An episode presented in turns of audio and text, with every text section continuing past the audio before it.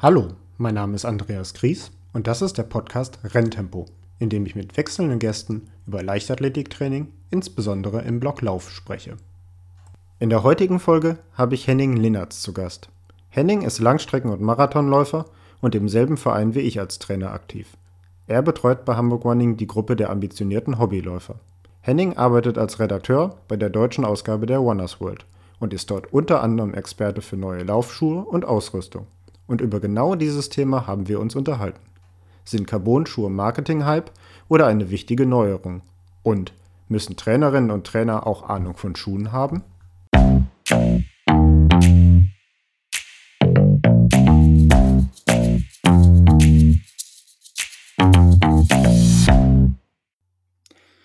Ja, hallo Henning erstmal. Ähm, dann fange ich auch wie bei den anderen Gästen mal mit der Frage an, was deine 10 Kilometer Bestzeit ist, damit wir wissen, wie lange wir heute reden können. Ja, moin Andreas. Also, wir haben heute äh, 35 Minuten und 14 Sekunden Zeit, um exakt zu sein.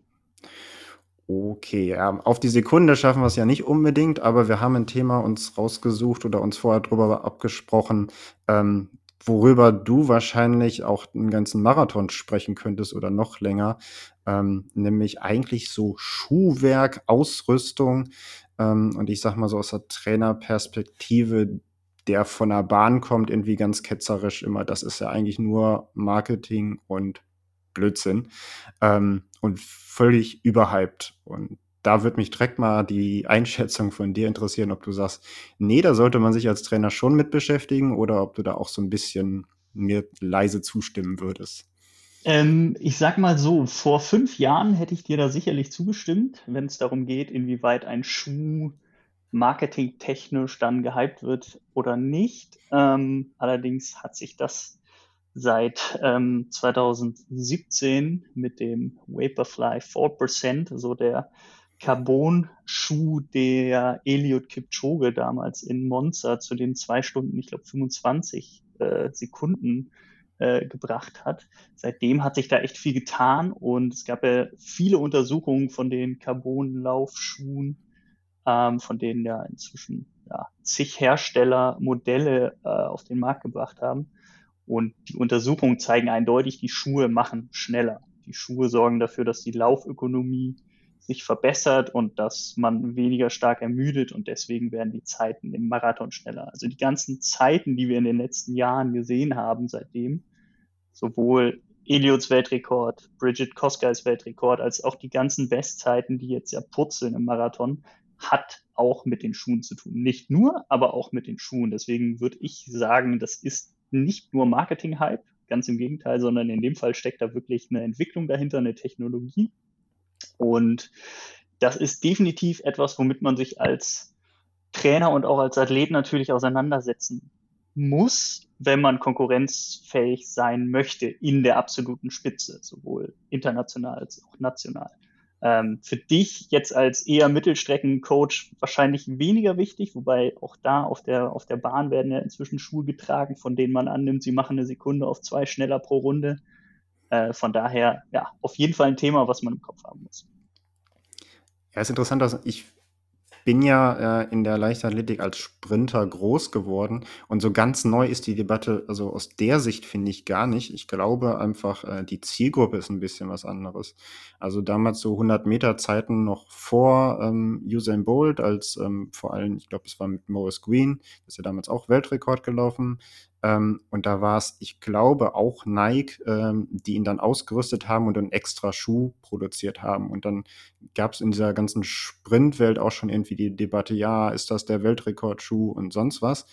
Ähm, und ich glaube, die Dimension ist jetzt ein bisschen eine andere, weil es dann doch einfach mehr Läufer gibt, die Straßenläufe machen, ähm, als äh, jetzt 100 Meter Sprinter. Und aus, aus dann wieder der Marketing-Sicht natürlich eine viel interessantere Zielgruppe äh, zum Adressieren ähm, mit einem Schuhwerk. Und wenn man auch irgendwie andere Sportarten anguckt, also die Dimension, ähm, die diese Carbon-Debatte hatte, äh, hat mich ja dann viel erinnert. Im, im Schwimmen gab es, glaube ich, auch so eine Debatte um äh, die Anzüge, machen die schneller, gelten die Weltrekorde. Und da sah sich ja dann der Verband irgendwann sogar ähm, gezwungen, mit Regeln einzuschreiten. Ähm, also ich glaube, ganz neu ist das, ist das äh, die Dimension ja nicht. Oder hat der Carbon-Schuh jetzt tatsächlich nochmal wirklich eine, so, du sagtest ja Technologie. Ähm, da bin ich mir halt dann nicht sicher, ob es jetzt einfach nur, nur ein neuer Schuh ist, der vielleicht besser ist, äh, aber jetzt noch nicht der Quantensprung, im, der, den, der den Sport verändert. Mhm, naja, aber der Vergleich mit dem, mit dem Schwimmanzug, ich habe das damals auch mitbekommen und das heißt schon was, weil ich interessiere mich fürs Schwimmen absolut null. Und wenn man das mitbekommt als jemand, der äh, eigentlich nur das Laufen im Kopf hat, dann zeigt das schon, dass das natürlich dann eine, äh, eine mediale Aufmerksamkeit bekam. Ähm, und das war ja dann auch so, dass der, soweit ich weiß, soweit ich mich erinnere, dass der Anzug dann verboten wurde oder die Anzüge mit dieser Technologie, wobei ich jetzt gar nicht genau weiß, was dahinter steckt.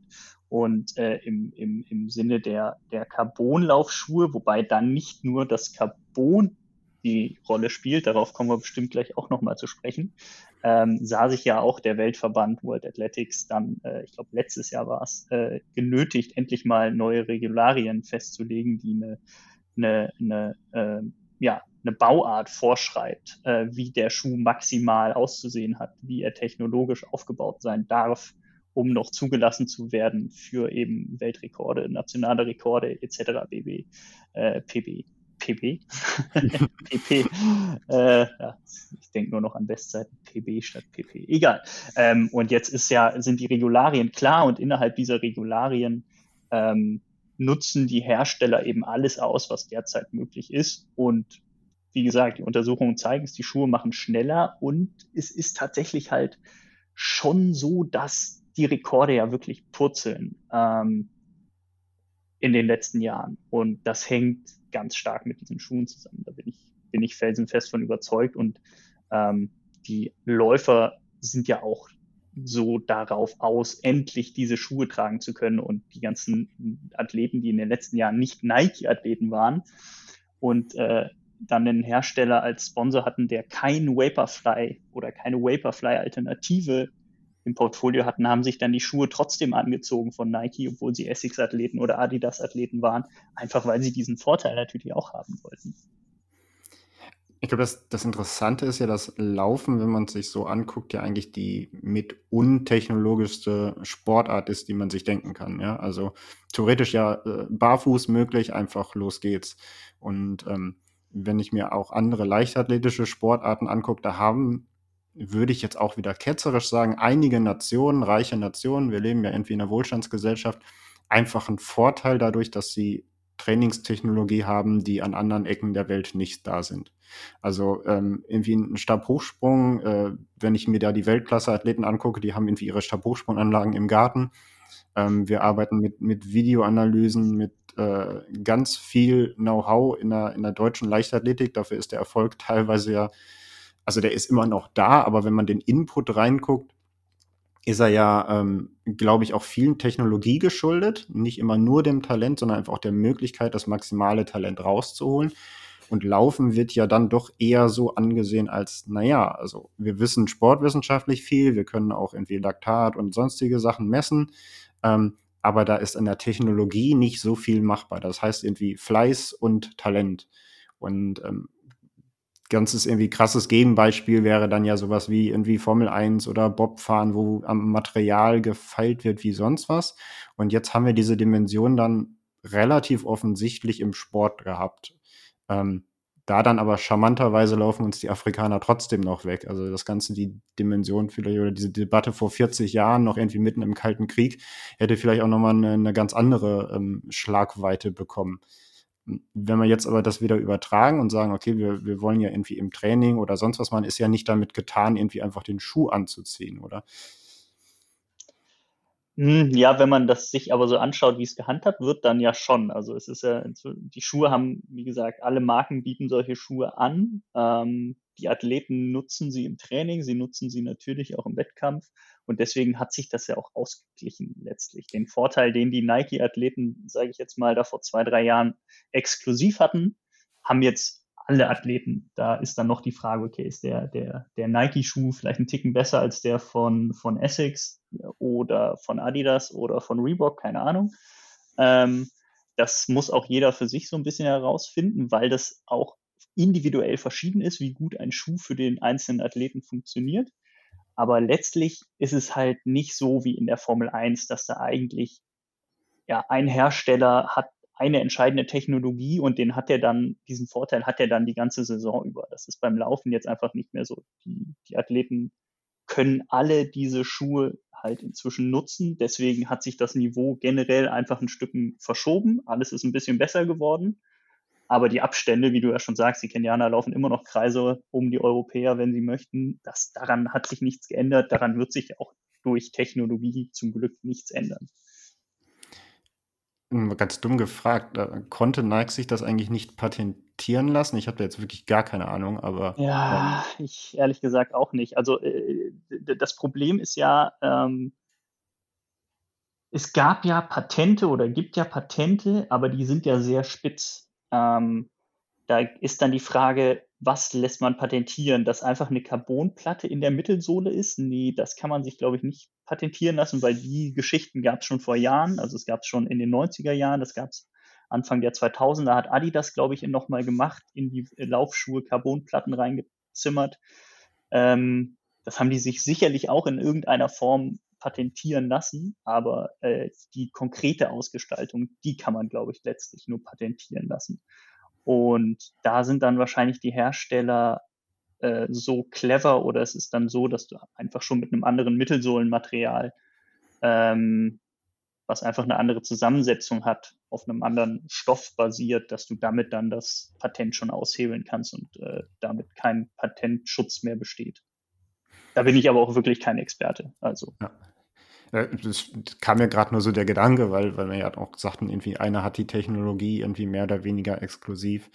Ähm, was ich spannend finde, wenn man dann so in dem, den Hobbyläuferbereich guckt, der sich wiederum dann für die Weltspitze interessiert. Also der jetzt irgendwie äh, so ein Sub-2-Projekt guckt und sowas. Ähm, ich habe ja irgendwie den Eindruck, seit so ein, zwei Jahren geht die Debatte weniger darum, welcher Läufer hat gewonnen, sondern welcher Schuh ähm, oder was hat der für einen Schuh getragen. Und da, das ist ja so aus, aus Sportler, Trainersicht finde ich das ja fast grausam. Ähm, und äh, weiß ich halt auch nicht. Meinst du, dass das geht zumindest wieder weg, weil sich jetzt dieser, äh, weil das ein bisschen ausgegleicht hat? Ist das ein Hype? Also ich kann das so irgendwie gar nicht wirklich ja, groß hat, nachvollziehen das hat sich definitiv erledigt, weil, wie gesagt, alle Hersteller haben solche Schuhe und es ist inzwischen klar, dass du nur noch Rennen gewinnen kannst oder auf jeden Fall nur noch Rennen gewinnst, wenn du auch so einen Carbon-Schuh hast, weil die Athleten diesen Vorteil natürlich auch haben wollen. Deswegen, wenn du dir, das war schon, glaube ich, 2018, 2019 war die letzten beiden, genau, das waren die letzten richtigen normalen Wettkampfjahre, 2020 war ja schon sehr ausgedünnt. Und da war es, glaube ich, so, dass bei den Marathon Majors, ich habe jetzt die Zahlen nicht mehr genau im Kopf, ich glaube, die ersten 50 Plätze jeweils, davon waren 85 oder trugen 85 Prozent aller Athleten Carbon-Schuhe. Und das war, wie gesagt, 2018, 2019. Jetzt haben sich die Schuhe nochmal deutlich, ähm, es gibt einfach nochmal deutlich mehr Schuhe, weil mehr Hersteller die Schuhe im Portfolio haben.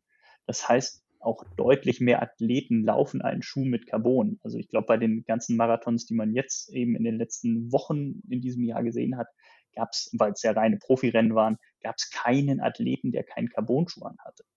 Und deswegen interessiert es dann nicht unbedingt, hatte der da vorne einen Carbon-Schuh an, ja oder nein, sondern vielleicht noch welche Marke, einfach um diese Nike-Dominanz so ein bisschen äh, aufzubrechen. Also jetzt ist es ja auch zum Beispiel so, der Halbmarathon-Weltrekord in Valencia gelaufen gehört jetzt quasi, quasi Adidas. Ähm, das war ja auch dann die, die, die News, die so ein bisschen durch Instagram ging. Ne? Also da, da, da hieß es dann nicht, dass der Kandi den Halbmarathon-Weltrekord gelaufen ist, sondern Adidas hat sich den Halbmarathon-Weltrekord geholt. Das ist halt auch schon spannend.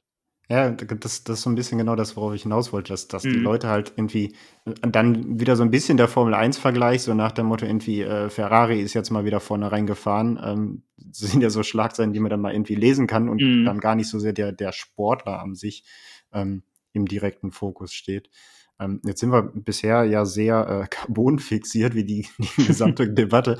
Ähm, Ausgangspunkt, äh, weshalb ich ja auch dieses Thema eigentlich mal gern mit dir diskutieren würde, als derjenige, der jetzt von, von Schuhen und sowas viel mehr Ahnung hat als, als ich, ähm, war ja, muss man sich als Trainer und Athlet mit diesem Thema auseinandersetzen und jetzt vielleicht mal wirklich von, vom, vom Carbon her erstmal weg. Ähm, eine Trainerausbildung, eine Trainingslehre sieht ja klassischerweise ganz viel Kram vor. Äh, Kram ist jetzt sehr abwertend, so gar nicht so gemeint, aber sehr viel sportwissenschaftlichen Hintergrund. Äh, und sowas wie Ausrüstung kommt ja immer in der Leichtathletik dann fast eher in der Literatur äh, Hobbysport, äh, wo du ja auch aktiv bist. Ich hoffe, ich trete jetzt der Wonders World nicht zu nahe damit. Ähm, vor. Ist das vielleicht eigentlich sogar ein Fehler? Also das ist so das, was ich mir jetzt so frage. Müsste man sich ähm, nicht nur einen Sportwissenschaftler und einen Ernährungswissenschaftler, sondern auch einen Schuhberater in einem Elite-Team holen oder überhaupt einen Ausrüstungsberater?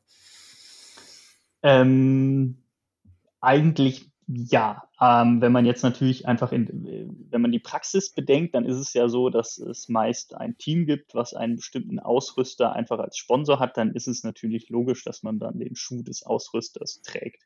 Wenn man jetzt da allerdings frei ist äh, in der Wahl des Schuhs, macht es durchaus Sinn, dort zu experimentieren ähm, und nicht zu sagen, es ist egal, welchen Schuh du trägst, weil das ist es de facto nicht. Ähm, sondern letztlich sollte man da, wenn man die Möglichkeit hat, eben ausprobieren. Das hat zum Beispiel äh, ganz aktuelles Beispiel Sondre Mohn letztes Jahr, also norwegischer ähm, Spitzenmarathonläufer, zweitschnellster Europäer äh, im Marathon, ähm, ist glaube ich Bestzeit zwei Stunden fünf irgendwas, komme jetzt nicht genau drauf. Aber ähm, der war bis 2020 Nike-Athlet und durfte sich dann in diesem Jahr ähm, umschauen, welchen Schuh er denn trägt. Und ähm, hat ganz viel experimentiert, ähm, bevor er jetzt letztlich bei Essex gelandet ist. Und die Wahl, zu Essex zu gehen, ist nicht allein dem geschuldet, dass er dort äh, gesponsert wird, sondern er hat sich wirklich damit beschäftigt, welcher Schuh passt zu mir, welcher Schuh funktioniert. Das hat man im Training gesehen. Der ist in Kenia ganz viele andere Schuhe gelaufen, von Adidas, weiterhin Nike-Schuhe, Essex-Schuhe und ähm, hat dann festgestellt, okay, die, die Schuhe von Essex funktionieren bei mir. Ich weiß jetzt nicht, ob er damit auch ins Labor gegangen ist, weil das ist eigentlich das, was man dann auch noch machen sollte, ähm, wenn man es halt wirklich ganz genau nehmen möchte, dass man das Ganze wissenschaftlich angeht, sich verschiedene Schuhe schnappt, ins Labor geht, ins Lauflabor und dann wirklich analysiert, okay, was bringt mir der Schuh? Habe ich wirklich eine geringere Sauerstoffaufnahme wenn ich in dem und dem Schuh das und das Tempo laufe. Und äh, das kann man inzwischen ja alles analysieren. Das ist ja auch das, womit diese Schuhe beworben werden. Ne? Der Nike Vaporfly 4% wurde damit beworben, dass er die Laufökonomie um 4% verbessert. Das ist sicherlich so ein Durchschnitt. Das funktioniert bei einem mehr, bei einem weniger gut. Und ähm, von daher sollte man das definitiv auch berücksichtigen. Also man ist ja häufig überhaupt schon froh, wenn die Leute zu einem vernünftigen Schuhhändler angehen und ein paar Schuhe anprobieren. Muss man ja, das ist ja, also die, die Realität ist ja weit weg von dem, von dem äh, Was die Hobbyläufe angeht, ja. Definitiv. Genau. Und auch im, äh, in dem etwas ambitionierteren Bereich ähm, ist es ja so, häufig hat man so seine ein, zwei Lieblingsschuhe, man hat irgendwie einen Wettkampfschuh, der jetzt vielleicht nicht für, für häufig fürs Training dann schon in Anführungsstrichen verschwendet wird.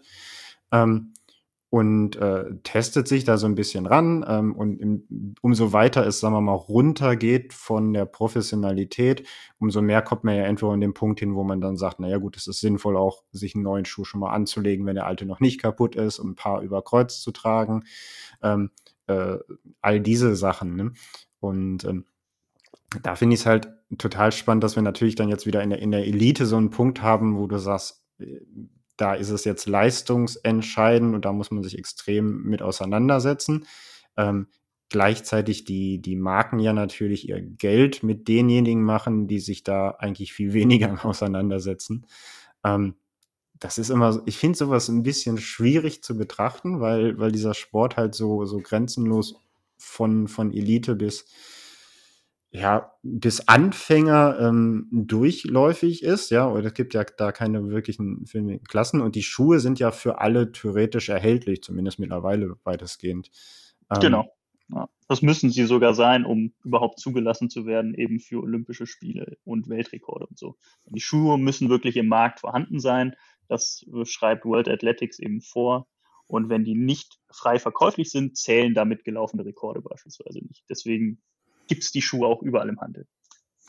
Ich glaube, das war damals tatsächlich bei den Spikes von Maurice Queen sogar noch unterschiedlich. Das war halt irgendwie so, aber vielleicht war es auch nur vom Marketing. Ich habe das nicht mehr genau in Erinnerung. Aber ich musste halt immer so häufig dran denken, weil diese, diese Debatte, also auch in der Leichtathletik ja nicht vollkommen neu ist, ähm, nur halt irgendwie die, die Disziplin gewechselt hat. Ähm, und als ich mich so ein bisschen jetzt hier für, für das heutige Thema mal so, na, nicht vorbereitet, dass wir, das würde, das sind ja fast ist, ist ja ein Zustand, wenn ich jetzt sagen will, ich will mich vorbereiten, natürlich nicht. Mache ich, aber ich habe drüber nachgedacht. und, ähm, ähm, und ich habe wollte eigentlich so mit einer These eröffnen nach dem Motto, so, ja, das wird so viel über Schuhe geöffnet und ehrlich gesagt habe ich das nie irgendwie mich groß damit beschäftigt, habe aber festgestellt, dass ich, obwohl ich da ja so ein bisschen ketzerisch rangehe, schon ziemlich genau weiß, welchen Schuh ich bei welchem Lauf anhatte. Also sei es jetzt meine 400 Meter Läufe, ich weiß in welcher Saison ich welche Schuhe hatte ähm, ich weiß aber es auch bei den, bei den 10 Kilometerläufen. Ich bin jetzt nicht so ein, ähm, so ein Schuhspezialist, dass ich mich da so derbe mit beschäftige, dass ich automatisch jetzt wüsste, wie der Name von dem Schuh konkret war. Aber ich wüsste, wie ich es schnell nachsehen könnte und ich weiß, wie der aussieht, wie er sich angefühlt hat. Im Zweifel weiß ich auch, äh, ob das mal ein paar Euro mehr äh, für den Schuh wert waren. Ähm, also es ist durchaus, glaube ich, schon gängig, dass man sich da schon immer mit beschäftigt hat, aber mir war das halt nie so derbe bewusst. Und das ist halt Schuh dann auch schon nochmal eine ganz andere Hausnummer als äh, was für eine Hose hatte ich an. Das, das, ich, ich werde ziemlich sicher immer eine Hose angehabt haben. ähm, und, ich, und ich weiß auch, dass ich, äh, dass ich manchmal mich überlegt, manchmal überlegt habe, ob ich eine Split-Short anhabe oder, oder eine, eine Short-Tight bei den Mittelstreckenrennen. Ähm, das war durchaus auch eine Debatte. Trägt man bei 800 Metern eher eine Sprinthose oder eine Laufhose? Aber ähm, Schuhe ist eine, ist eine dann doch extrem wichige Frage oder eine, eine, mit der man sich sehr viel beschäftigt hat.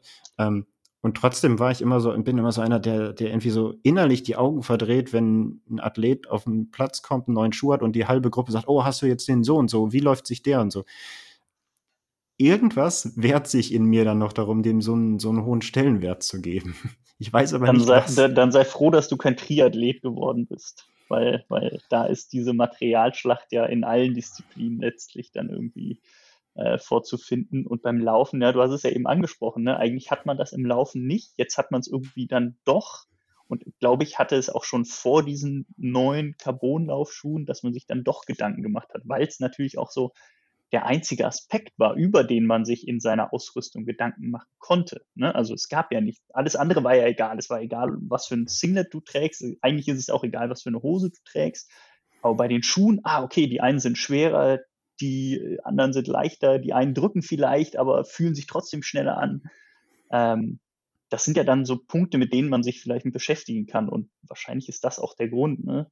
dass man denkt, okay, eigentlich hat man nichts in diesem Sport, was man sich worüber man sich technologisch auseinandersetzen kann, also sind es dann die Schuhe. Ja gut, also im Ausdauerbereich würde ich jetzt irgendwie noch, noch Ernährung und Gels und halt äh, auf jeden Fall irgendwie dann doch auch seit es die gibt, irgendwie GPS-Uhren. Ja anführen. klar, also da hat sich definitiv mehr getan in den letzten Jahren, definitiv. Aber ich meine, du, du hast ja jetzt von deiner Laufzeit äh, ja. oder Karriere auf der Bahn gesprochen und ich glaube, da gab es jetzt, hat man nicht unbedingt Gels genommen auf 400 Meter, oder? Äh, nie, eher nicht so, nee. nee ähm, ja. aber es, ein Exkurs muss ich dann doch machen. Ich weiß noch, dass ich einen 400-Meter-Lauf gemacht habe und wir kamen ins Ziel. Bei so bisschen besseren Meetings hast du ja dann auch eine, eine Zielverpflegung auch auf der Bahn bei so Sprintwettbewerben. Und es gab einfach nur Sachen mit unfassbar viel Kohlensäure. Und ich habe die Leute da angeguckt und habe gedacht, Leute, ihr wisst, dass ich gerade bei 30 Grad 400er gelaufen bin. Was soll das? ähm, also ähm, da gibt es durchaus auch interessante Aspekte, die man mal irgendwann betrachten könnte. Nee, ähm, Schuhe ist also, sagst du, äh, ein Thema, mit dem ich mich jetzt eigentlich mehr beschäftigen müsste. Jetzt frage ich mich natürlich, äh, jetzt wirst du sagen, ja, lies meine Artikel wahrscheinlich, aber ähm, was, für, was für einen Zugriff habe ich denn dann da als Athlet, als Trainer? Weil mein Zugriff ist ja dann irgendwie, ich gehe in einen Schulladen, wenn ich als Athlet bin, trainieren, äh, ziehen ein paar an, dann habe ich im besten Fall einen guten Schuhverkäufer oder eine gute Schuhverkäuferin, ähm, die auch noch ein bisschen was dazu sagen können. Ähm, aber im Grunde habe ich den Schuh nicht sehr lange an und habe so ein Gefühl nach dem Motto, fühlt sich gut an, fühlt sich schnell an, ähm, aber ein Gefühl könnte ja jetzt wahrscheinlich auch trügerisch sein. Also müssen wir dann vielleicht sogar noch professioneller werden. Also jeder doch das Lauflabor sich anschaffen. Ja, also das Lauflabor, was ich jetzt vorhin angesprochen habe, um zu wirklich zu messen, wie ist meine Sauerstoffaufnahme bei bestimmten Tempi, das ist jetzt, glaube ich, nicht so wirklich praktikabel für den äh, für die allermeisten Läufer. Ähm, ich meine, die Möglichkeiten gibt es technologisch. Äh, das gibt es in jeder größeren Stadt, gibt es äh, Lauflabore und Sportwissenschaftler, wo man das machen kann. Das ist alles kein Problem. Das habe ich auch selber schon gemacht. Das dauert auch nicht lange, ähm, ist es aber sehr kostenintensiv.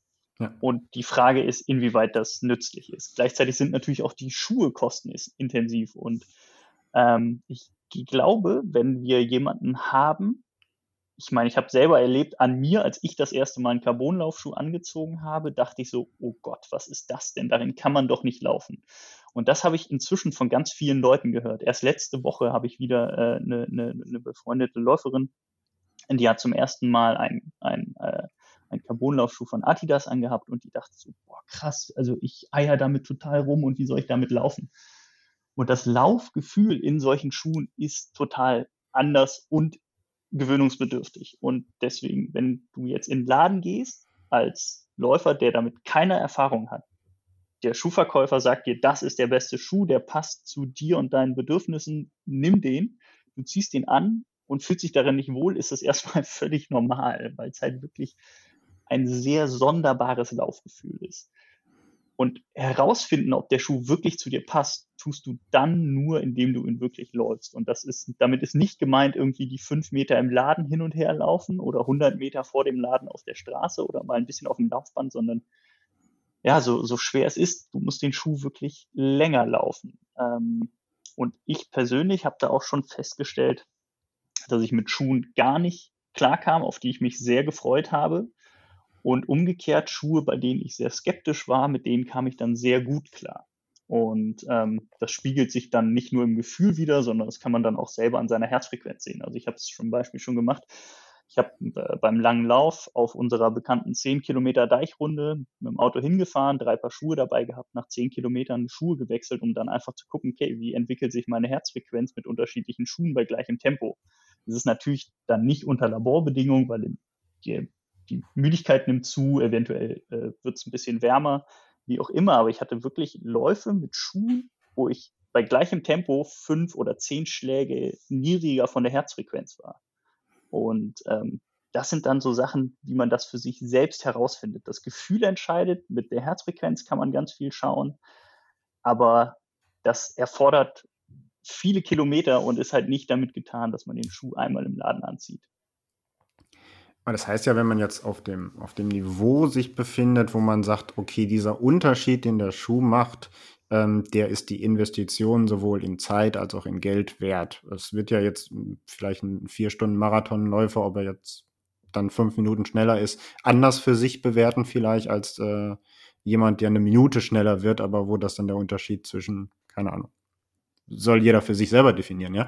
Ähm, aber wenn wir uns jetzt in dem, in den ambitionierteren Bereich dann befinden, ähm, und du sagst Schuhe länger tragen, ähm, ist es ja dann schon mit den Kosten verbunden und halt auch mit einer Planung im Training. Also wenn mhm. zum Beispiel, was du jetzt gerade sagtest, ist ja durchaus für viele praktikabel, aber es ist natürlich ein bisschen Aufwand, den ich da jetzt ähm, hinein investieren muss. Dass ich sage, okay, ich nehme irgendwie die mehrere Schuhe mit und habe irgendwie auch einen Trainingsinhalt, an dem ich das ganz gut machen kann ähm, wo ich vielleicht auch in Gefahr nehme, dass ein Schuh mir überhaupt nicht passt und der Lauf dann halt irgendwie, ne, also das fühlt sich ja wahrscheinlich anders an, als wenn ich einen 30 Kilometer Lauf mache, wo ich vorher weiß, was mein Körper und mein Schuhwerk mir da irgendwie rausgeben wird.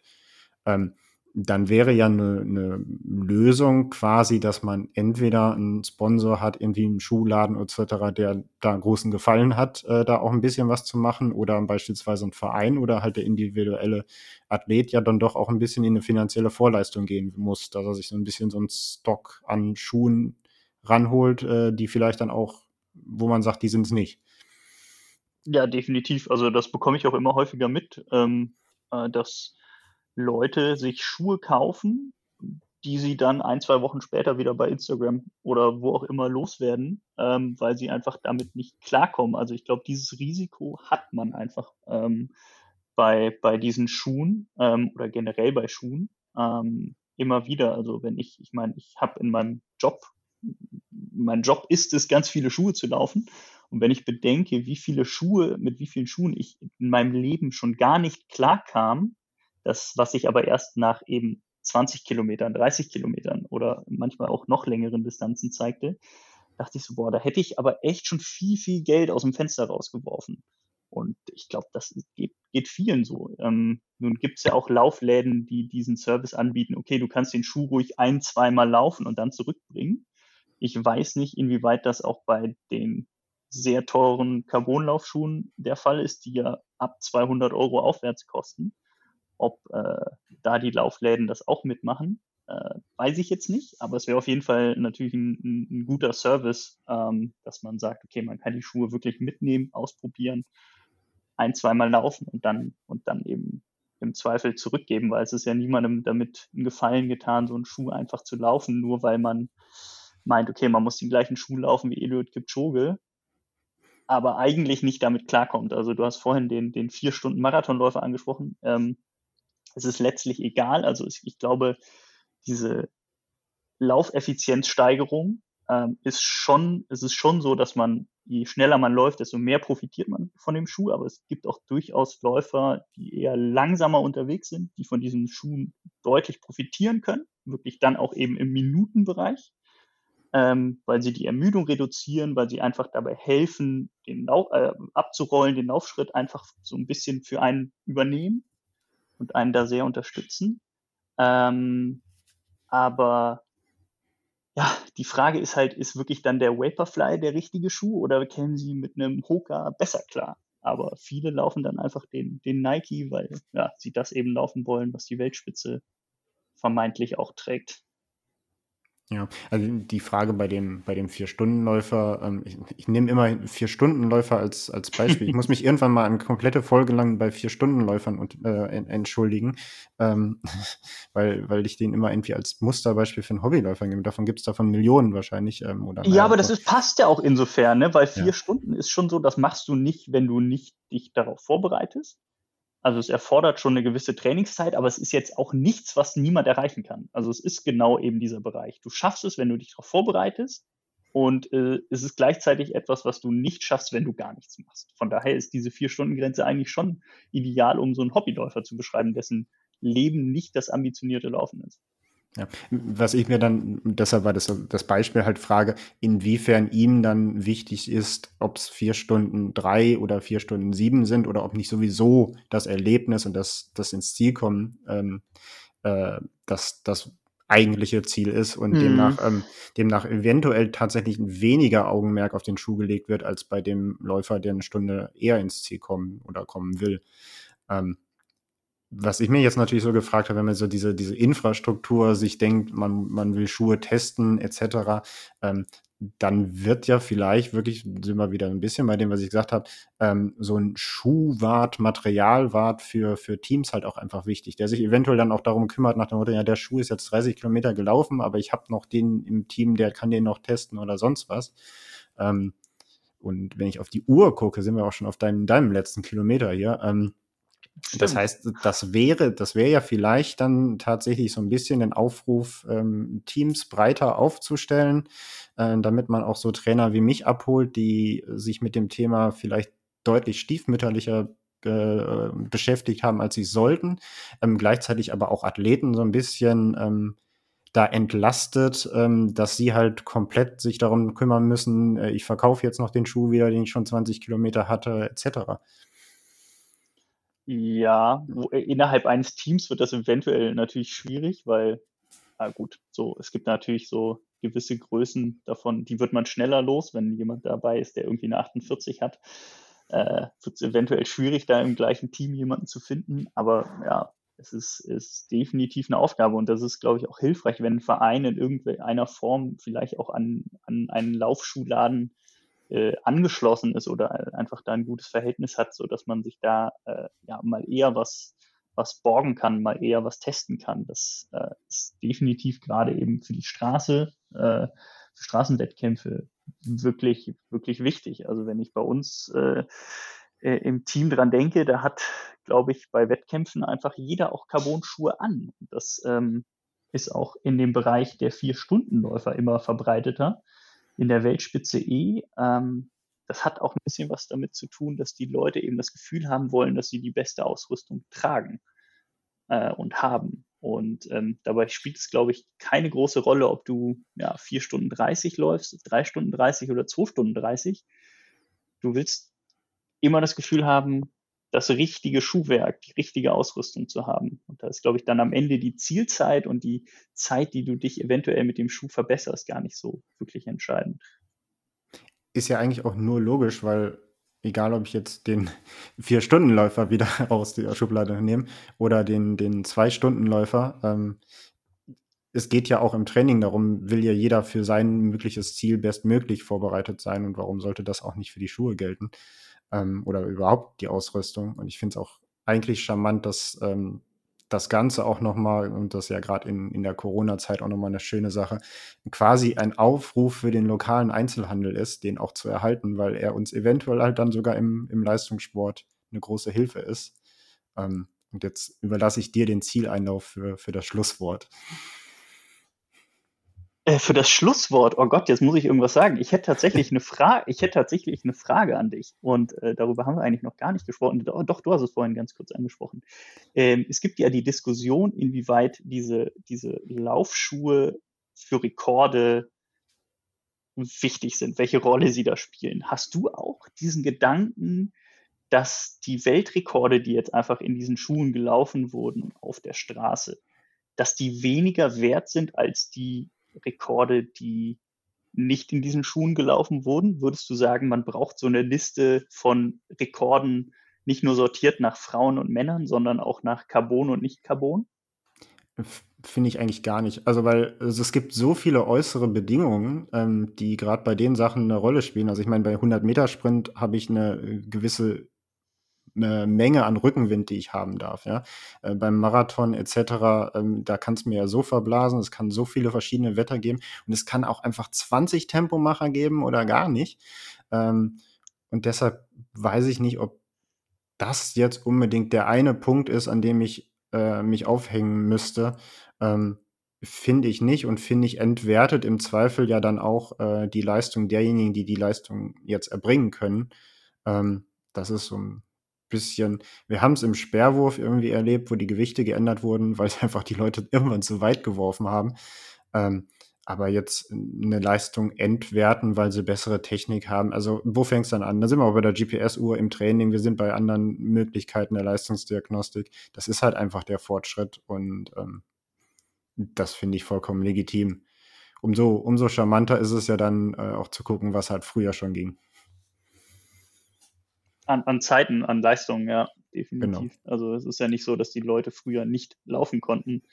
Ähm, von daher, ich sehe ich sehe das genau wie du. Also ähm, der, der Fortschritt ist in dem Falle eben nicht aufzuhalten und es wäre ja auch schräg, wenn die Hersteller da jetzt nichts eben in die Entwicklung ähm, ihrer, ihrer Schuhe und Materialien stecken würden. Und äh, von daher, es wird immer ein Weg gesucht, eben Dinge zu optimieren, Dinge schneller zu machen, Dinge effizienter zu machen. Von daher ähm, finde ich diese Diskussion auch müßig. Aber es ist natürlich ähm, so die alten, älteren Athleten, ähm, die, da gibt es ja einige, die sagen, oh nee, ja, früher haben wir ehrlichen Sport betrieben, wir hatten nur ein paar Schuhe und das war's.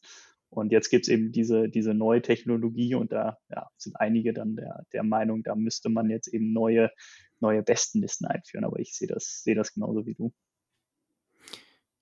es gab ja auch erst seit, oder es gibt ja auch erst seit einigen Jahren offiziellen Marathon-Weltrekord. Gab es ja vorher eigentlich auch gar nicht. Waren ja nur Weltbestleistungen. Ja. Von daher, ich danke dir ähm, für diese Eindrücke. Wir haben jetzt ein bisschen überzogen. Ich glaube, das Ja, ich fühlte mich heute nicht, ich fühlte mich heute nicht so gut. Deswegen hat es, hat es dein Carbon schon nicht an und dann, genau. dann wurden es dann doch 38 Minuten. ich danke dir und äh, ich bin mir sicher, wir finden auch äh, in Zukunft nochmal Themen oder dieses Thema und ähm, können dann weiterschnacken. Sehr, sehr gerne. Falls dir diese Folge des Renntempo Podcasts gefallen hat, würde ich mich sehr freuen, wenn du den Podcast abonnierst und mir eine positive Bewertung oder einen Kommentar da lässt. Sehr freue ich mich auch darüber, falls du ihn in den sozialen Medien mit deinen Freunden teilst. Hast du Fragen oder Anmerkungen zum heutigen Gespräch oder Themenideen für eine zukünftige Folge? Dann schreib mir gerne eine Nachricht. Du erreichst mich unter anderem über mein Instagram-Profil coach.gries und über meine Website andreasgries.de.